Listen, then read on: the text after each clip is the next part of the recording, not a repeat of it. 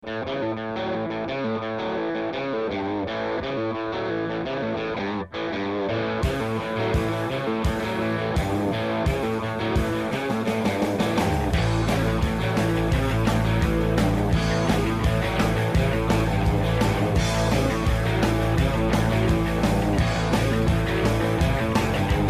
chicos saben dónde está la acción. Mientras baja el sol. La banda que les gusta se presenta hoy. Chicos y chicas quieren rock. Quieren rock. Y quieren rock. Rock. Rock. Hola, bienvenidos. Esto es Quieren Rock y yo soy Nico Granato, el extraño de pelo largo. ¿Cómo te va? A vos que estás escuchando este podcast. Eh, si lo estás escuchando el día que sale, es feriado. Si lo estás escuchando en Argentina, estamos en fase 1 nuevamente. Eh, y nada, está bueno aprovechar para escuchar Quieren Rock. Y si se perdieron capítulos anteriores, se pueden poner al día en Spotify, en Google Podcast, en Apple Podcast, en otras plataformas así que terminan en podcast. Eh, Está en Anchor y en Radio Cut, en Radio A lo encuentran, aquí en Rock.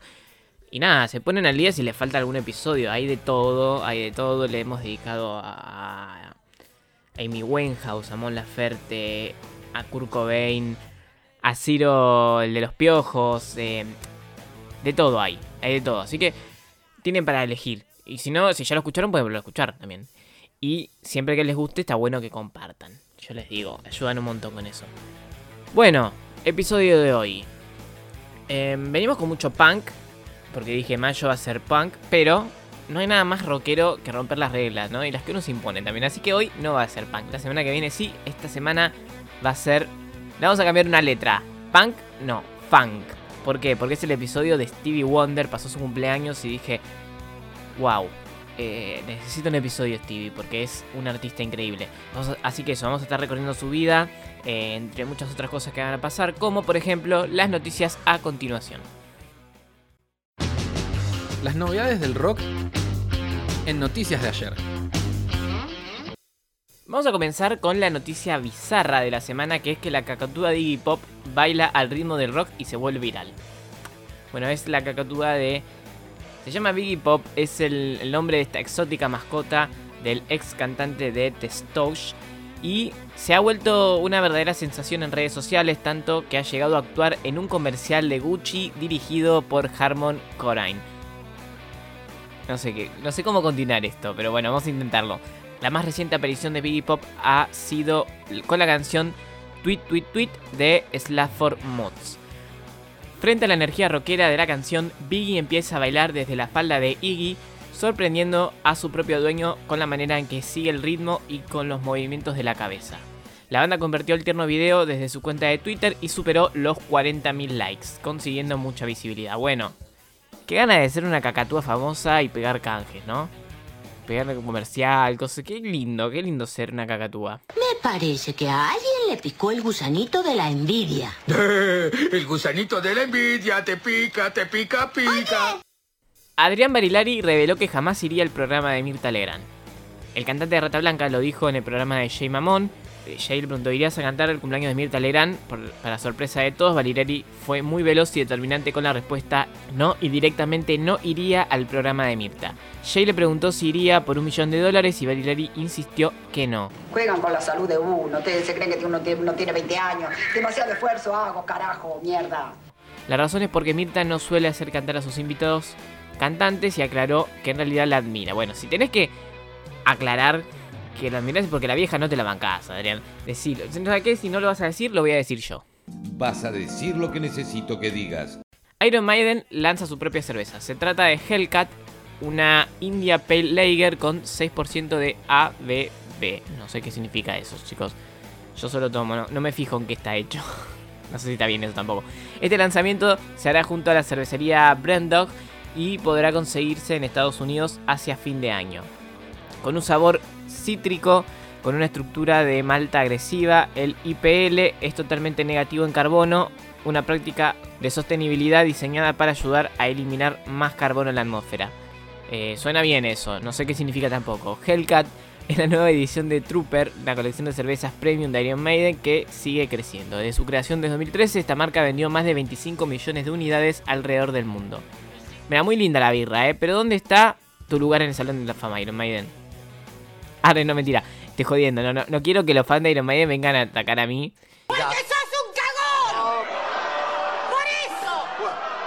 Miranda, estamos contentos de arruinar el rock nacional. Esto en realidad es el título de la nota de La Nación que le hicieron, que lo pusieron así para llamar la atención, porque en realidad eh, lo que dice Alex Cherchi es súper interesante y lo voy a leer porque me parece que está bueno para reflexionar. Yo entiendo que cuando algo causa impacto, tiene que haber comentarios absolutamente enojados con el asunto. No podría pensar que salga un grupo nuevo y de repente todos estén de acuerdo con que es buenísimo y que es lo mejor que hay. A nosotros nos pasó que nos decían, ustedes están arruinando el rock nacional. Yo estaba re contento de arruinar el rock nacional.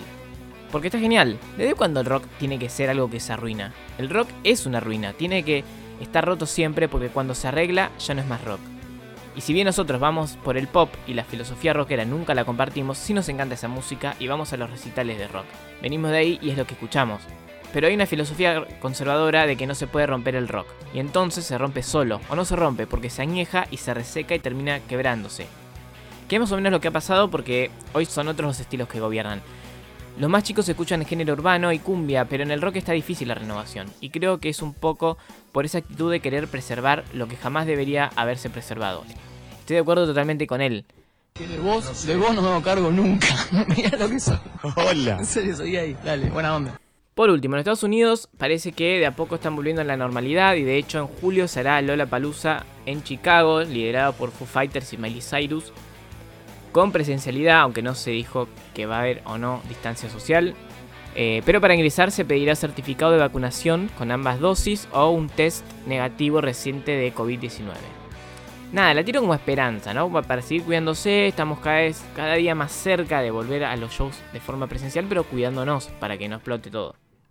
Amigos míos, vamos a cantar al hospital porque hay esperanzas, porque hay esperanza. Pero hasta que eso pase, vamos a escuchar algo depresivo.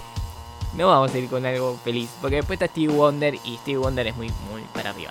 Entonces vamos con algo abajo, algo bien rockero. Y me pareció que quedaba perfecto pensar eh, lo que vivimos con Andrea Álvarez. Este tema enojado. Este tema que a mí me encanta. Se llama Se pudre todo.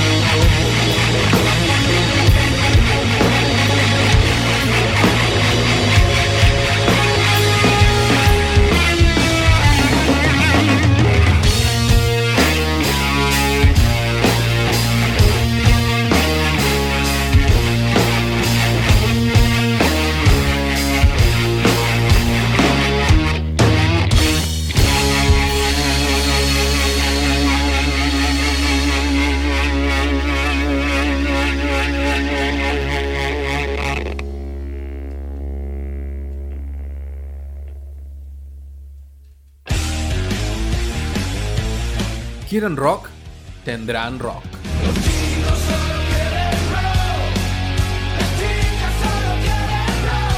Quieren rock con Nico Granato.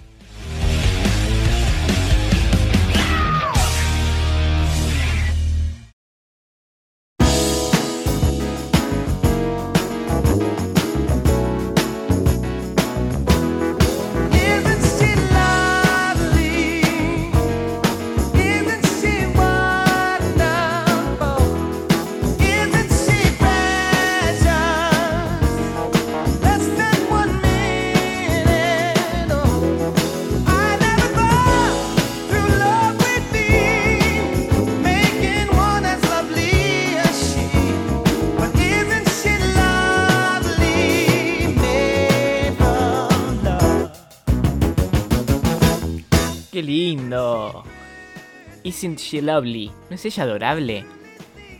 Un tema que Stevie Wonder le escribió a su hija Aisha. Me parece una belleza. El tema en sí suena hermoso y que después la letra que se la dedicó a la hija. Ah, sí. Esta semana no hubo nada memorable del rock como para hacer un episodio, así que tomé algo de la semana pasada para hacer este. Que fue el cumpleaños de Stevie Wonder, el número 71 de Stevie Wonder. Un artista que ha dejado una gran marca en la música, ha inspirado a muchos músicos que vinieron después, hacedor de un trabajo prolífico y bien logrado, multiinstrumentalista porque toca el piano, la armónica, la, ba- la batería, el sintetizador, eh, un montón de cosas. En en muchos de sus álbumes ha tocado casi todos los instrumentos.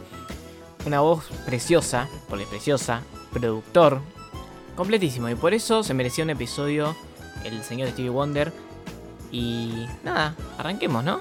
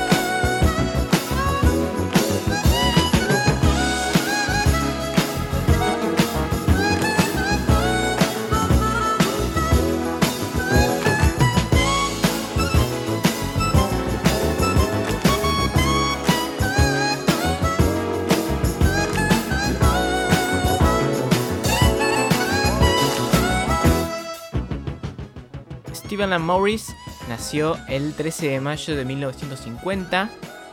Nació eh, con 6 semanas de, prematuro. Por ello tuvieron que ponerlo en una incubadora. Y por la alta cantidad de oxígeno en la incubadora eh, se deterioraron sus retinas. eh, que no se habían desarrollado aún y por eso quedó ciego. O sea, desde muy chico, de bebé, que, que ha perdido la vista. Al respecto dijo más adelante, obviamente no lo voy a decir cuando era un bebé, soy capaz de usar mi imaginación para ir a lugares, para escribir palabras sobre lo que he escuchado que la gente habla. En la música y en la ceguera soy capaz de asociar lo que la gente dice con lo que hay dentro de mí. Es lindo, muy lindo. Stevie ya de niño cantaba muy bien, por lo que la mamá lo metió en un coro de la iglesia con tan solo 5 años.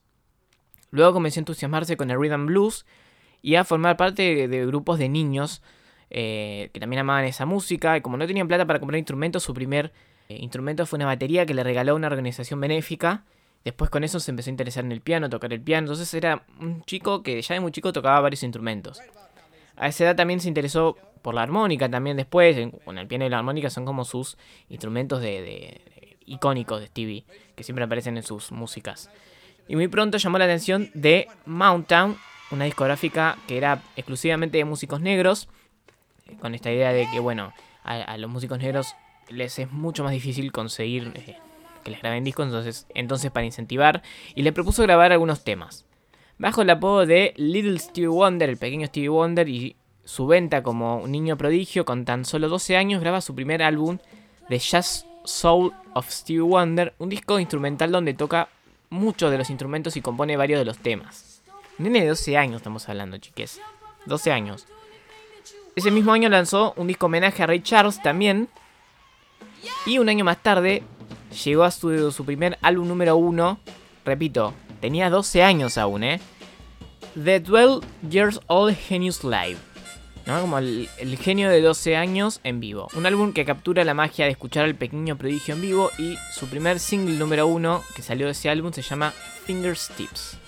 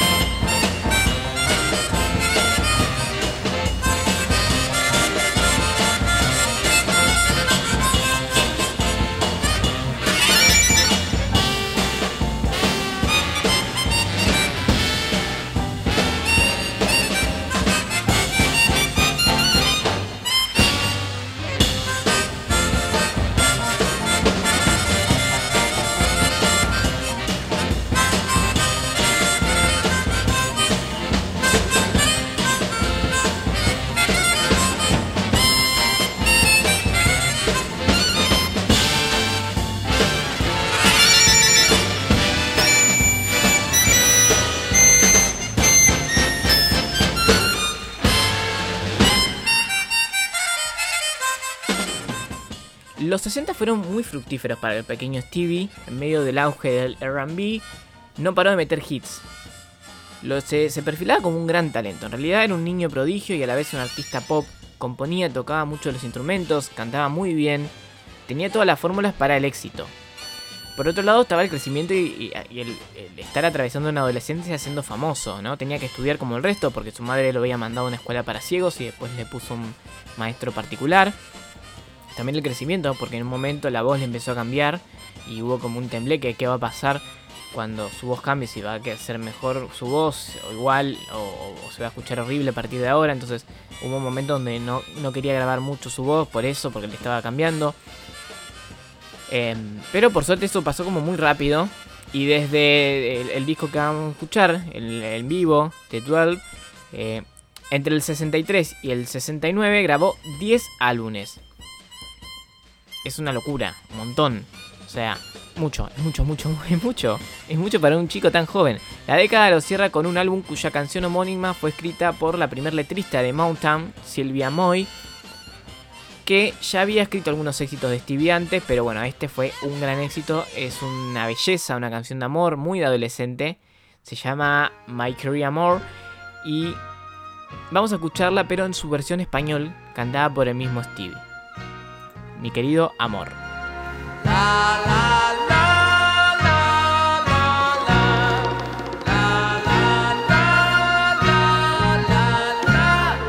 Mi querido amor, no sabes cuánto pienso a ti. Mi querido amor, podría serte tan feliz.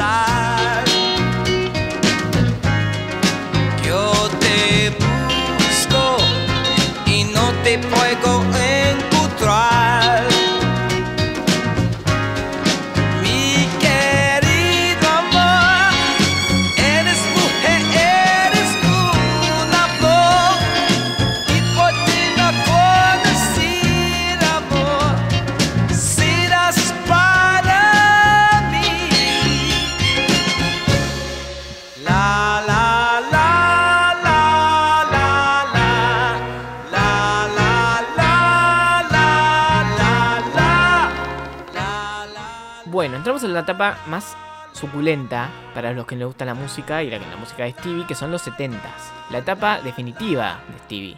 Ya de por sí, luego de una década donde se hizo adulto y se estableció en la música, con muchos hits, con muchos premios también, pasó de ser el pequeño Stevie a Stevie Wonder, ¿no? Qué buen apellido. me puse a pensar, ¿no? Maravilloso su apellido. Como, bueno, acá Esteban el Maravilloso, por ahí es medio raro. Eh, Esteban es un nombre raro acá, pero bueno, en inglés Stevie Wonder suena muy lindo. La década de los 70 encuentra el amor también. Primero se casa con Shrita Wright, eh, que trabajaba con él en la discográfica. No duró mucho y terminaron siendo muy buenos amigos igualmente. Y luego con otra trabajadora de la discográfica de Mountain, eh, Yolanda Simons, con la que tuvo dos hijes. Eh, en toda su vida igual tuvo 10 hijes Stevie Wonder. O sea, no era solo prolífico en la música, era prolífico en otras cosas también. ¿No? Eh, me gustan mucho esa- esas frases de, señora de no tenían televisión, por eso tantos hijos. Es como, eh, es, es como horrible y bella a la vez esa frase. Pero ¿por qué fue una década tan buena para la música Stevie en los 70? Bueno, primero contrató una abogada llamada Joanna Baigoda que le consiguió un contrato no solo millonario con Mountain, sino que este contrato le daba total libertad creativa a la hora de hacer discos. Y Wonder está interesado en experimentar con los nuevos instrumentos electrónicos, mezclarlo con lo que ya sabía tocar, eh, meter mucho funk y en especial meter temas pegadizos. Entonces por eso fue una década tan buena, porque él pudo eh, hacer todo lo que quería, tenía total, total libertad. Ahora, detengámonos en un disco particular, Talking Book de 1972, un disco que por entonces se escuchaba muy moderno, era una mezcla de funk y soul, un disco que inicia la época de oro para Stevie, se llama eh, así, libro hablante, porque cada canción Stevie la consideraba como un capítulo de un libro. La mayoría de sus canciones son dedicadas a su esposa Sireta, y entre ellas se destaca You Are the Sunshine of My Life, tú eres el, el brillo de sol en mi vida, hermoso. También está Big Brother, es un tema que visibiliza cómo los políticos blancos se olvidan de los barrios negros, muy bueno ese tema. Pero sin dudas el más recordado de Talking Book es el que fue dedicado a los medios irracionales que solemos tener los humanos. ¿no? Eso de no cruzarte con un gato negro, no romper un espejo, pasar por debajo de las escaleras. Stevie habla como esto, como, como algo que no, no está tan bueno tenerlo encima. Este es un tema que se considera uno de los mejores funk en la historia del género y estoy hablando de Superstitions.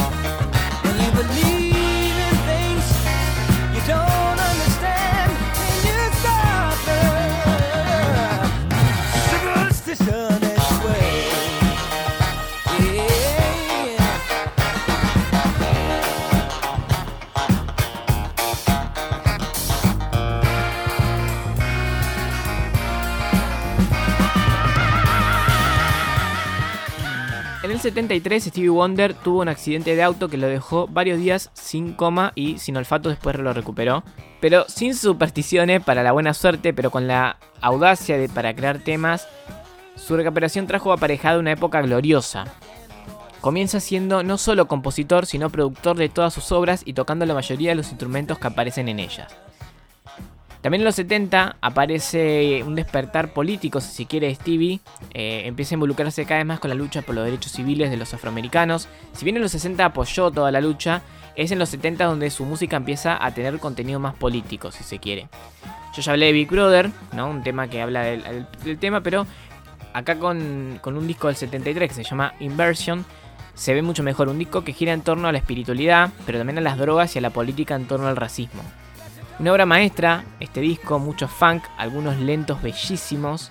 Tiene un tema que es muy conocido, que es Don't Worry About a Thing, que tiene un ritmo caribeño muy bueno. Yo quiero escuchar un pedacito del tema con el que arranca este disco Inversion. Se llama Too High.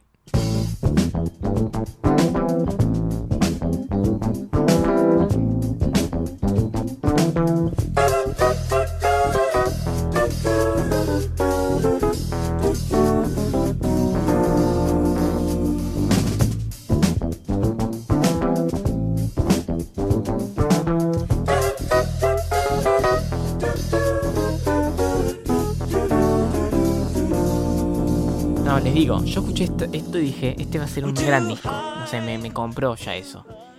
Eh, y tenía razón, es un discazo. ¿no? En el 74 sale su siguiente trabajo, Full Fitness First Final.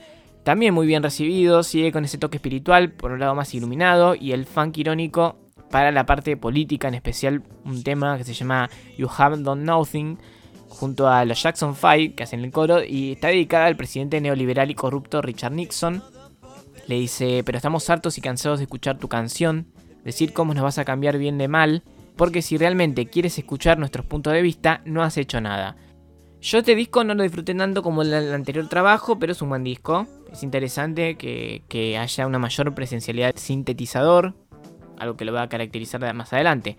Esta gran década de oro de Stevie cierra en el 76 con Songs on the Key of Life, tal vez el mejor de, estos cuatro discos de la década dorada de Stevie. Muchos de sus temas se convirtieron en grandes clásicos de la música popular. Hay una variedad enorme de géneros que se cruzan y se mezclan: funk, pop, afrobeat, jazz, experimental, algo de latino hay también. Sigue con la línea espiritual, pero con temas más románticos por otro lado, entre ellos, bueno, el que escuchamos al principio, Isn't She Lovely, dedicado a su hija Aisha. E- Esta última tirada de discos, Inversions, eh, Full Fitness y Songs of the Key of Life, lo hizo ganador de discos platino y de varios Grammys. De hecho, se convirtió en el único artista en ganar eh, los Grammys a mejor álbum con tres álbumes suyos consecutivos. Esos tres ganaron a mejor álbum en, los Grammys y es el único artista que logró eso. También ganó a mejor cantante, mejor interpretación de RB, mejor productor, eh, un montón de premios porque se hizo muy, muy reconocido en esa época. En mejor álbum, también fue el primer negro en recibirlo ese premio.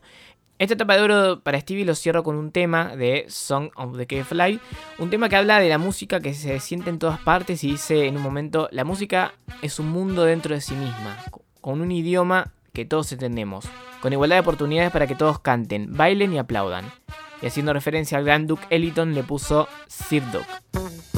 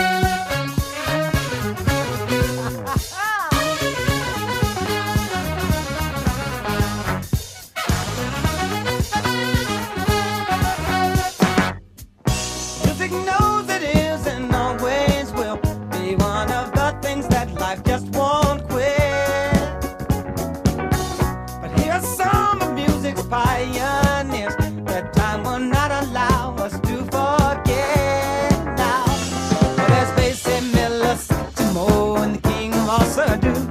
And with a voice like Alice ringing out, there's no way the band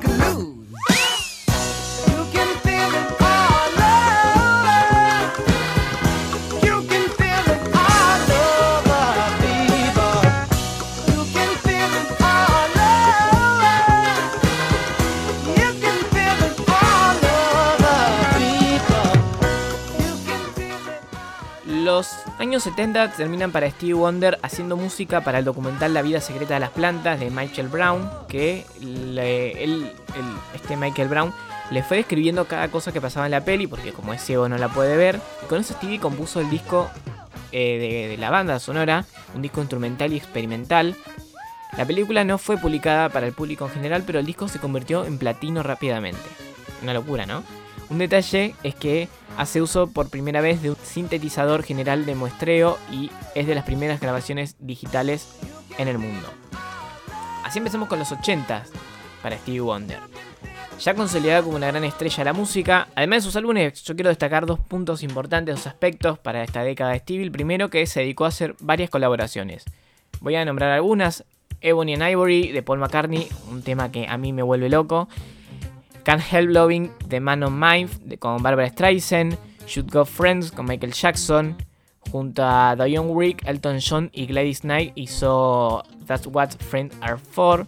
Participó cantando y en los arreglos de We Are the World, este tema clásico, y en medio de la industria musical que apuesta principalmente a colaboraciones. Stevie viene un adelantado, podemos decir. Ella hacía todas las colaboraciones antes de que se hiciese esto de ahora hacer colaboraciones siempre. Otro lado importante de los 80 de Stevie Wonder fue su militancia por que el cumpleaños de Martin Luther King se vuelva un día festivo en Estados Unidos, en conmemoración obviamente a la lucha en contra el racismo y a favor de los derechos civiles. Lanzando un tema llamado Happy Birthday, que aportó en esa militancia, dice, todos sabemos que hay un tiempo que podemos dejar de lado para demostrar que te amamos. También en el 84, cuando recibió un Oscar, que en un ratito voy a hablar de esto, con, porque lo ganó, le dedicó el premio a Nelson Mandela y a Sudáfrica en pleno apartheid, lo que le generó una censura en, su- todo Sudáfrica en- su- por sus discos por decir eso. O sea que el músico ya estaba bastante comprometido. Musicalmente en los 80 es su etapa más comercial. Primero lanza un disco recopilatorio, después otro que se llamó Hotter Than Julie, eh, más caliente que Julio, que fue un éxito, donde incursionó también en el reggae. Siguió The Woman in the Red, que es la música para la película esta La Mujer de Rojo, que le hizo ganar un Oscar con una canción. In Square Cycle, muy pop, exitosísimo. Y después E Characters del 87, más funk y menos exitoso. Sin dudas el éxito de Stevie Wonder en los 80 es el tema que le hizo para la película La Mujer de Rojo, el tema que le hizo ganador de un Oscar y es un gran clásico que a mí me vuelve loco, y se llama I Just Called to Say I Love You.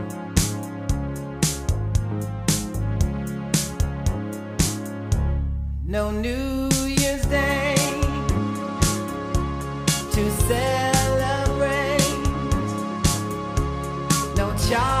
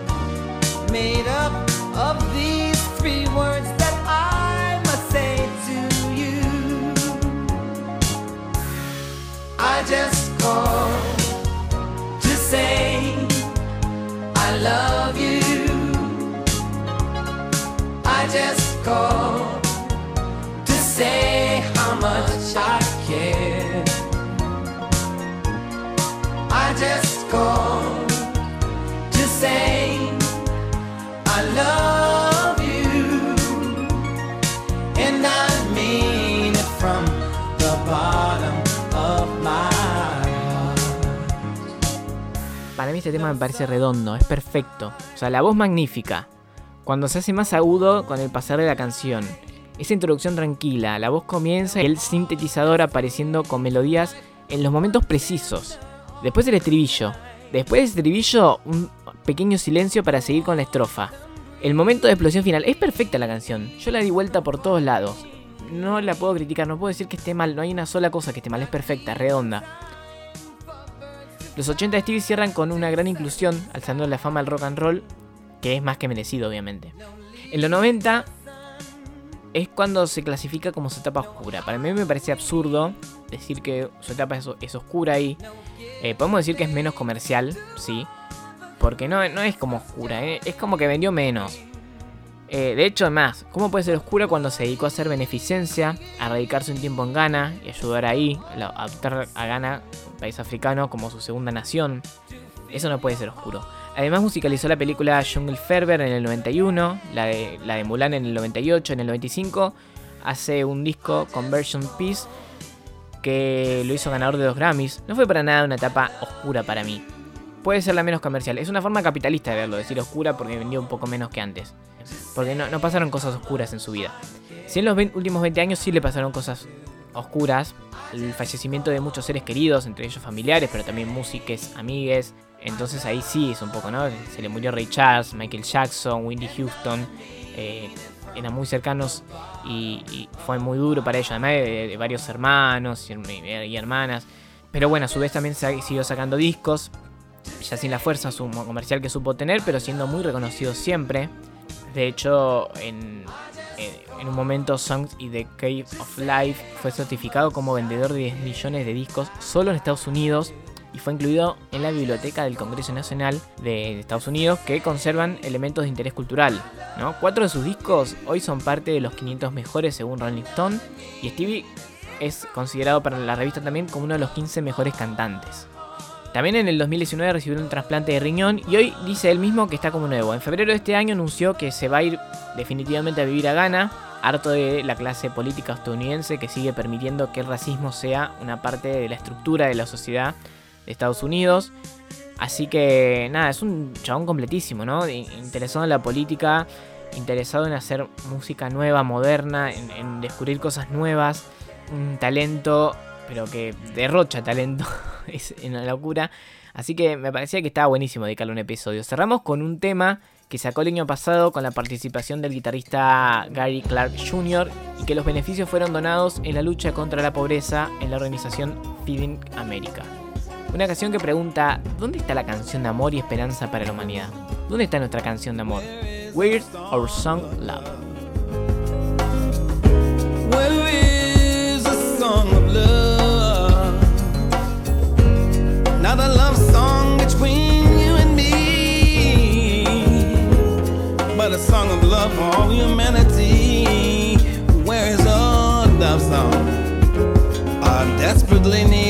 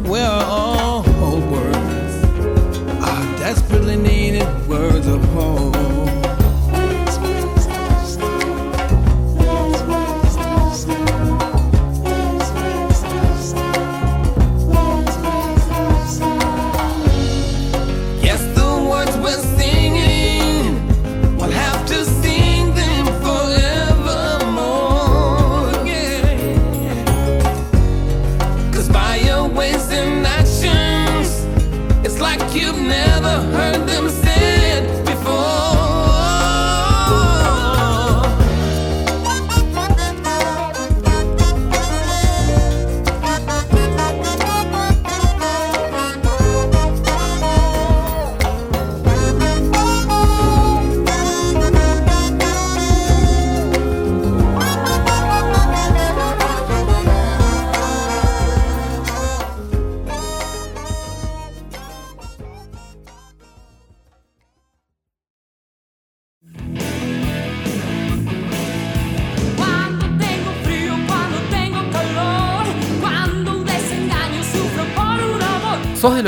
cualquier excusa para escuchar música. Y cuando me baño, y cuando me duermo también. Y si estoy nerviosa, sos de los que quieren rock.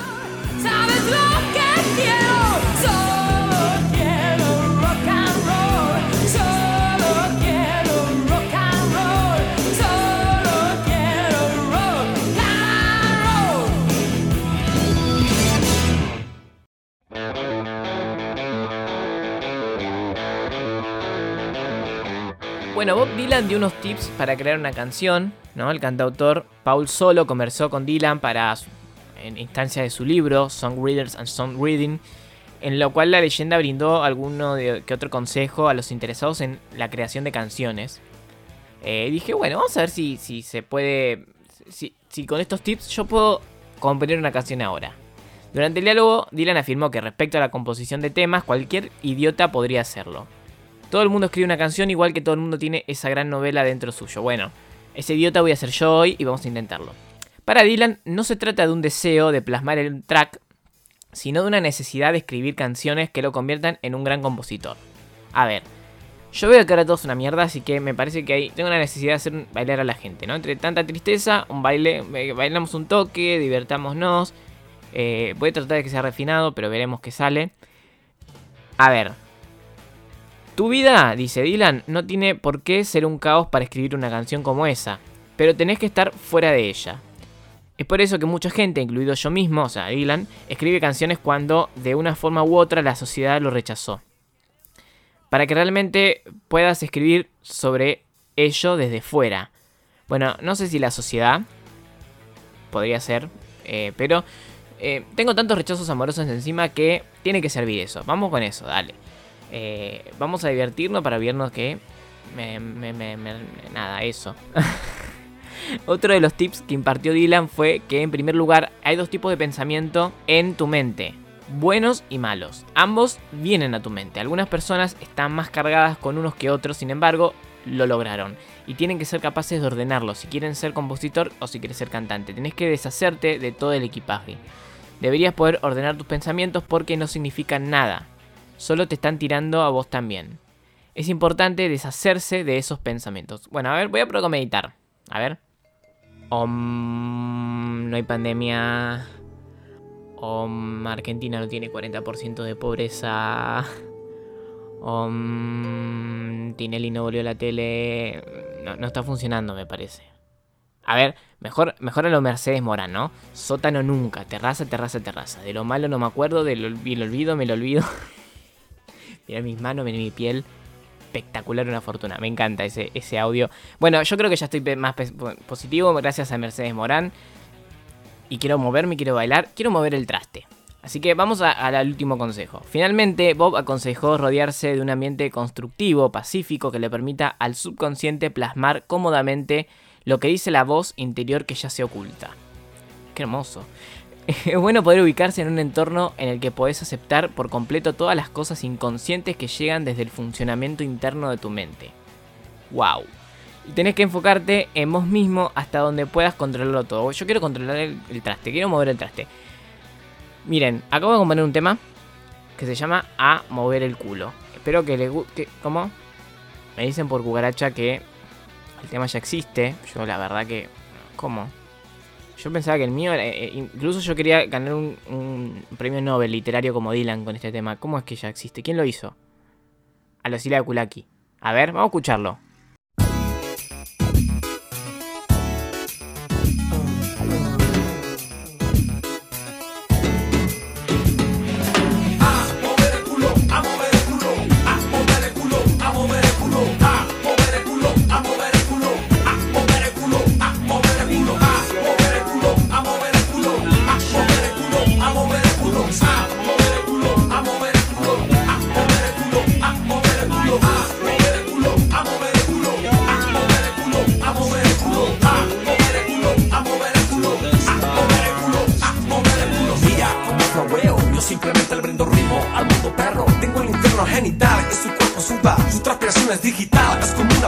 Ya su culo brilla más y más, me atrae con su dulzura y mi cuna dormirá. Quiero su uva, imagino su sabor es chocolate y que le gustaría que descubra la espuma de su valle. Nos iremos lejos, donde nadie vea el movimiento, que el cielo sea el único testigo de este encuentro. Hay que empezar a moverse, no se acaba la era. La luna pronto se irá, el sol vendrá con sus velas. Terremoto con sus ojos cientos se traslada a su cuerpo cuando está en movimiento. Estoy volando por su jungla dorada, grita mi alma.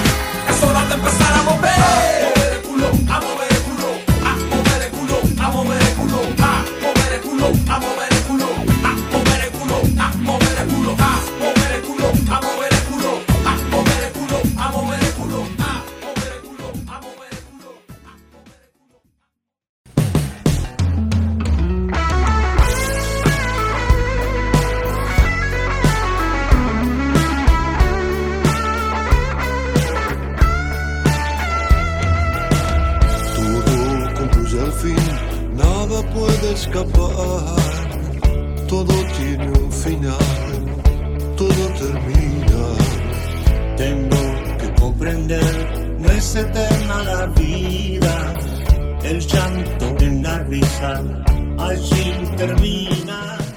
Che, quiero aclarar que no tengo nada contra Lucilia Kulaki, me encanta, es una banda que en serio me gusta. Me parece un poco estúpido el tema, pero era para divertir.